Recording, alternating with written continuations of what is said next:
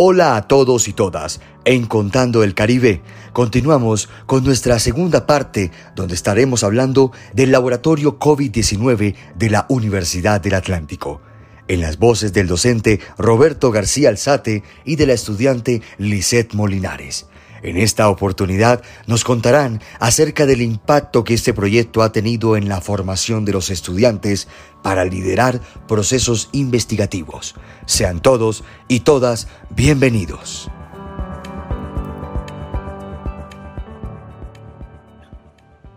Sé que en ese momento, cuando ya el laboratorio comenzó a estar en funcionamiento, bueno, ingresaron pasantes también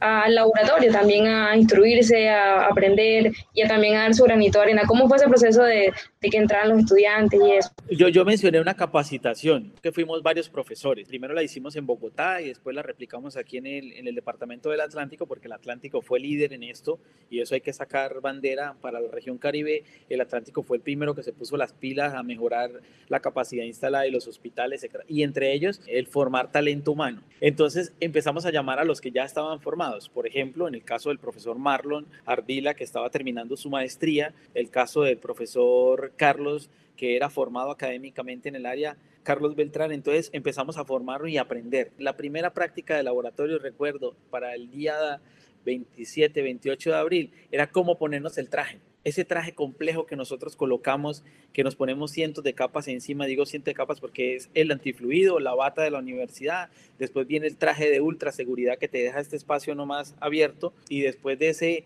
traje no solamente cómo ponérselo, ahora el problema es cómo quitárselo y no contaminarse, porque uno de los grandes problemas que se ha presentado es no cómo se pone el traje, sino cómo se lo quita para evitar contaminación. Entonces empezamos a aprender no en ensayo y error, porque ya teníamos una experiencia, un bagaje en el proceso de formación académico. La profesora Karina en la Fiocruz, allá en Brasil, y en, y en universidades que estuvo, yo paseando por muchas universidades eh, en Colombia y, digamos, en el mundo, eh, tuve la oportunidad de estar frente a este tipo de virus y, y, yo recuerdo que la capacitación fue una semana de cómo ponerme y quitarme el traje. Entonces, de ahí arrancamos tener la bioseguridad, establecer los protocolos de bioseguridad para tener la contención y no exponer a la comunidad de la Universidad del Atlántico a eso, que eso hay que dejarlo claro. El laboratorio no toma muestra, el laboratorio procesa muestras que son derivadas desde los hospitales y de las entidades en un triple embalaje, en una forma de almacenamiento que no hay forma de contaminar. Eso hay que dejarlo claro porque muchos dicen que el profe Luis Carlos se nos fue por problema del laboratorio y no fue así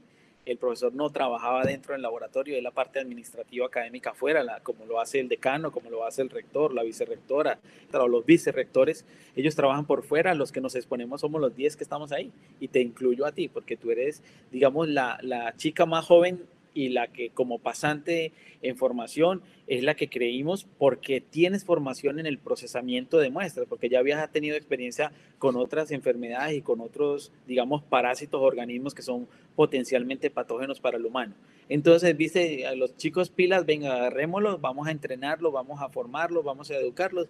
y ahí sí arrancamos con el proceso. Y es por esto que hay que dejar claro que cuando nos dan el 2 de mayo el aval, teníamos que empezar ahora cómo mantenemos el laboratorio. O sea, tenemos la voluntad, la fuerza, la universidad y la Facultad de Ciencias Básicas es una inversión de cerca de 90 millones de pesos en reactivos e insumos que como en ese momento estábamos en cese de actividades presenciales, lo colocó a disposición porque el instituto eh, devolvió el dinero, o sea, retribuyó el dinero para no ver afectado el presupuesto de la universidad. ¿Qué es lo que yo estoy tratando de buscar? Que el laboratorio se haga biología molecular de alto nivel. Tú veías cuando antes se daba biología teórica y eso no sirve en el escritorio, en el libro, eso sirve viendo qué es el DNA, cómo se trabaja el RNA, cómo se maneja una pipeta y por eso las prácticas, muchos les gustaba más conmigo como profesor tratar de hacer prácticas del laboratorio con los espacios que tenemos para tratar de irnos formando académicamente eso y soñar en un laboratorio como el que tenemos hoy en día.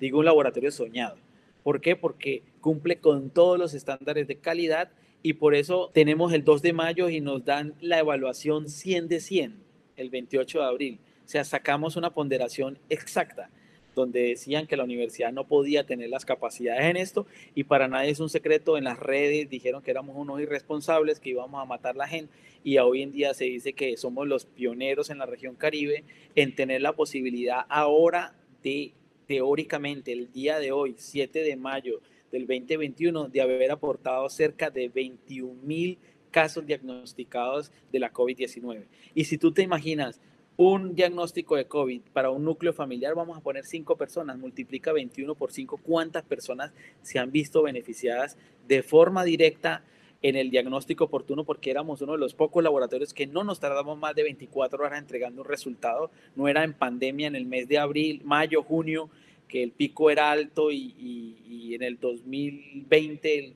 ese primer pico que teníamos, se demoraban semanas atendiendo y haciendo diagnóstico. Nosotros nos matábamos día y noche, día y noche, y veces nos íbamos a dormir y no teníamos que dormir dentro de la universidad para poder hacer los turnos y poder responder a la atención de los amigos y colaboradores, de los primeros profesores que se vieron afectados por la COVID y sus familias. Y es ahí donde empezamos a aportar, no solamente aquí en la universidad, sino nuestro núcleo familiar, y digo nuestro núcleo familiar porque los administrativos, docentes que se han visto beneficiados de forma directa pueden dar fe y constatar de esto. También creo que aporta bastante, creo que al departamento, a Barranquilla, a la ciudad, a los municipios, y también tengo entendido que nosotros también como laboratorio hemos ayudado a, otros departamentos. Cuando se han visto bastante llenos de pruebas que sus laboratorios no dan abasto, hemos estado ahí para ayudarles. De pronto lo que hemos visto en las redes de las personas que, que han hablado o criticado el laboratorio es porque no se conoce qué se hace. Creo que realmente eh, parte de la desinformación de pronto que tienen algunas personas, la gente que no sabe comienza a, a cosas, pero bueno, es excelente que, que se puedan solventar esas dudas. Más, más, que esa duda, ese escenario que pone la OMS cuando se declara emergencia nacional en el mes de marzo, nosotros en el mes de abril ya tenemos un laboratorio, uno de los primeros laboratorios de las universidades públicas. Entonces, por lo anterior, lo que quiero decirte es que la Universidad del Atlántico, teniendo no solamente ese recurso humano, la alta competencia en infraestructura, equipos, fue llamada a conformar este laboratorio y colocarlo como pruebas, como valor diagnóstico para mitigar el riesgo y sobre todo los eventos de salud pública y ambientales que, que se estaban enfrentando en la región Caribe. Y como bien lo mencionaste, eh, eh, este, este agente teológico, este, este virus, eh, no ataca y no selecciona a quién va a atacar. O sea, nosotros hemos aportado a cinco departamentos, y te lo digo y lo sabes, porque hemos tenido muestras de Magdalena, hemos tenido muestras de La Guajira, hemos tenido muestras de Córdoba, Sucre, Cincelejo, etcétera, digo, de, los departamentos, cuando están viendo en pico más, cuando nosotros salimos del mes de julio de esa pandemia, y, dijimos, wow, aquí se nos creció el enano. Antes procesábamos 50 muestras en ese tiempo y, en menos de una semana pasamos de 50 muestras la primera semana para el 25 de mayo ya teníamos 200 muestras y lo hacíamos manuales que se nos encalambraban las manos para poder hacer el diagnóstico y 200 muestras son 200 pacientes menos para, para el sector salud. Entonces eso empezó a crecer. Viendo y visionando eso, el profesor Luis Carlos y Carlos y todos decíamos, hey, ¿por qué no pasamos un proyecto? Fue donde surge eh, de parte de la gobernación y de Estado, de Minas Haciendas, sacar la primera convocatoria para el fortalecimiento de los laboratorios y la capacidad instalada de los laboratorios. Y es ahí donde, digamos, fue el debacle para poder decir, wow, aquí nos tenemos que, o nos montamos en, este tren para tratar de sacar no solamente a la universidad, sino a, a la región Caribe. Y digo región Caribe porque nombré todos los departamentos de la región Caribe, hemos procesado también de Manizales, estamos hablando del eje cafetero, del Quindío, pruebas y hemos aportado no solamente en, procesar muestras, sino en el conocimiento la capacidad instalada. Con la experiencia ya íbamos a los departamentos de Córdoba, íbamos al departamento de Bolívar cuando no tenía laboratorios asignados y empezamos a ir creciendo, creciendo como una gran familia. Gracias a esto, hoy en día somos 179 laboratorios y 139 laboratorios que nos damos la mano. Si se le acaba la punta a uno, mira, tengo punta, aquí está, préstame punta, y empezamos como, como niños pequeños, quién nos presta, quién da, quién quita, y Laboratorio de Salud Pública del departamento puede dar fe de ello. La doctora Elsie Cibaja creyó mucho en la Universidad del Atlántico y cuando creen en la universidad, el ente público, el ente estatal y los administradores en salud, sale unos grandes convenios como fue el convenio con el Instituto Nacional de Salud, se cree, se establece un convenio para poder canalizar insumos que permitan la atención oportuna y, del laboratorio. O sea, nosotros no recibimos plata, pero sí recibimos bata, punta, guantes y todo el material que requerimos para poder hacer el diagnóstico. En este mismo orden de ideas, poder lograr establecernos como laboratorios, apoyar al Laboratorio de Salud Pública en el departamento cuando tuvo sus problemas y que estuvieron trabajando con nosotros en la Universidad del Atlántico como otros dos laboratorios que se instalaron en la universidad para procesar el mayor número de pruebas, pasar de 50 pruebas en un día a pasar a mil pruebas en un día fue un logro impresionante. Y tú lo has visto, eh, esas pruebas, esas mil pruebas se lograron, digamos, obtener con ese proyecto que te estoy mencionando, que es el poder fortalecer las capacidades instaladas del Laboratorio de Biología Molecular de la Universidad del Atlántico para atender agentes etiológicos de alto riesgo en la salud pública humana. O sea, no es solamente COVID. Ahí pudimos con esto tener la posibilidad y pensar en ya no un laboratorio de biología molecular nivel 2, sino tres laboratorios, uno de química médica, uno de biología molecular y el específicamente para el diagnóstico de virus o el SARS-CoV-2. Entonces, de un pequeño espacio ya tenemos la posibilidad y la capacidad instalada de tener tres laboratorios dispuestos en el bloque I, en el cuarto piso, donde el grupo de colaboradores va creciendo y por ende se va fortaleciendo la universidad. Y te estoy diciendo porque en contrapartida la universidad pone la infraestructura de algunos equipos, estamos hablando de un promedio de 2 mil millones de pesos, se lo pueden buscar, está descrito, pero no en efectivo, sino en infraestructura. Ahí tenemos el espacio, ahora sí, su cabeza y su grupo piensen cómo crear y cómo poder canalizar recursos. Y con el sistema general de regalías pudimos canalizar esos recursos, cerca de 2.600, 3.000 millones de pesos, para poder fortalecer en equipos. Entonces ya no teníamos un PCR, ya tenemos cuatro PCRs, cuatro PCR en tiempo real, o sea que permite en una sola corrida aproximadamente montar 400 muestras en una hora y media. Teníamos aumento de la capacidad instalada, hemos tenido máximo 1.500 muestras en un día procesadas entonces eso es eh, a tiempo récord, porque solo somos 9, 10 profesores, 10 investigadores. Y ahí es donde el aporte de ustedes como estudiante y como comunidad es lo que a uno lo anima a estar y seguir echando para adelante. Profe, este, con respecto a bueno, este gran proyecto, digamos en un tiempo, un año, bueno, cuando ya esta pandemia, digamos que pase o, o disminuyan los casos, ¿qué deja este proyecto a la comunidad de ciencias básicas, de nutrición, de, de química y farmacia en su formación. Eso es lo que importa, eso es lo importante de este laboratorio. Recuerda que nosotros teníamos un objetivo que era ampliar la capacidad de diagnóstico para SARS-CoV. Ahora, ¿qué es lo que estamos logrando además de eso? Fortalecer en otras enfermedades agentes etiológicos del departamento. Pero lo más importante es poder implementar espacios de desarrollo en procesos de investigación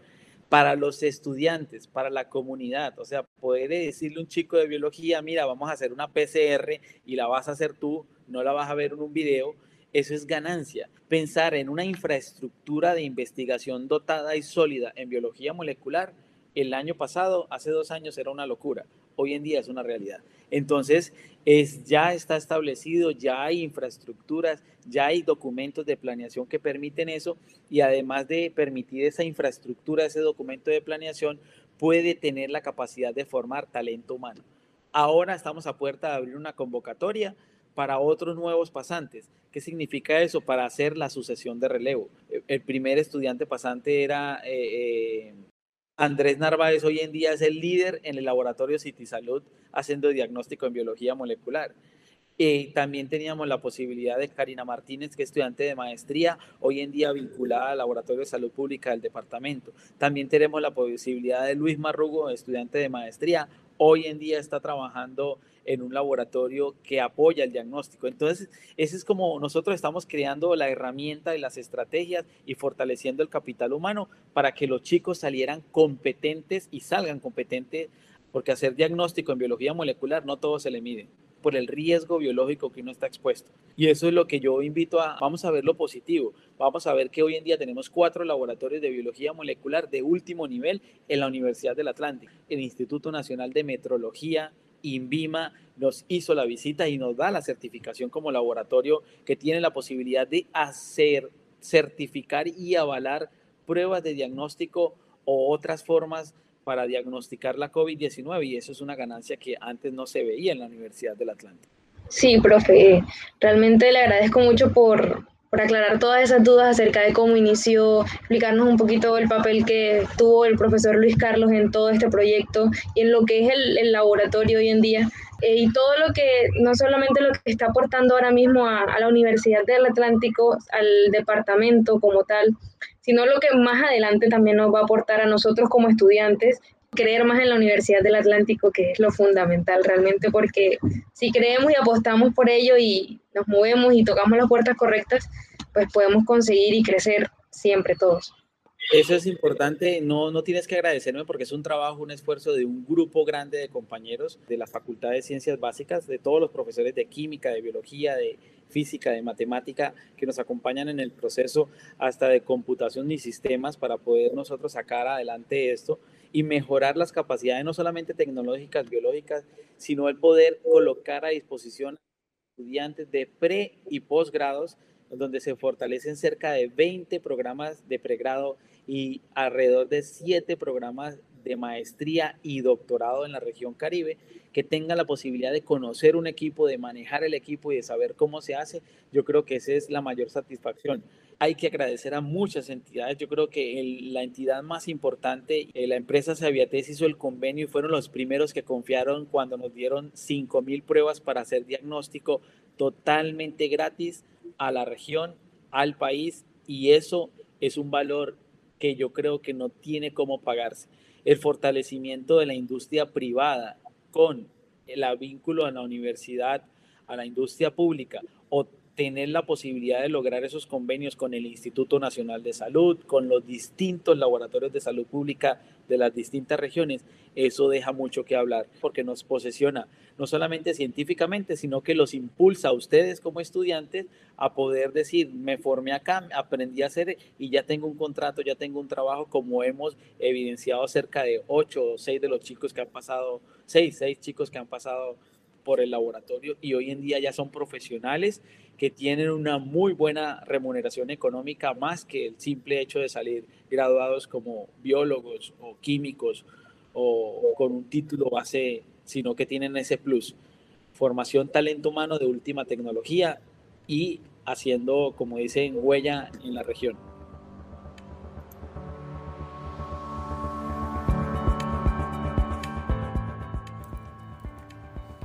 Muchas gracias a nuestros participantes y a todas las personas que se conectaron en este primer espacio de Contando el Caribe. Los invitamos a seguir sintonizándonos para conocer un nuevo capítulo. En el próximo abordaremos los diálogos generacionales en el marco de la conmemoración de los 80 años de la Universidad del Atlántico. No olviden seguirnos en nuestro Instagram y Facebook como Museo Magua. A todos y todas, nos vemos en la siguiente emisión.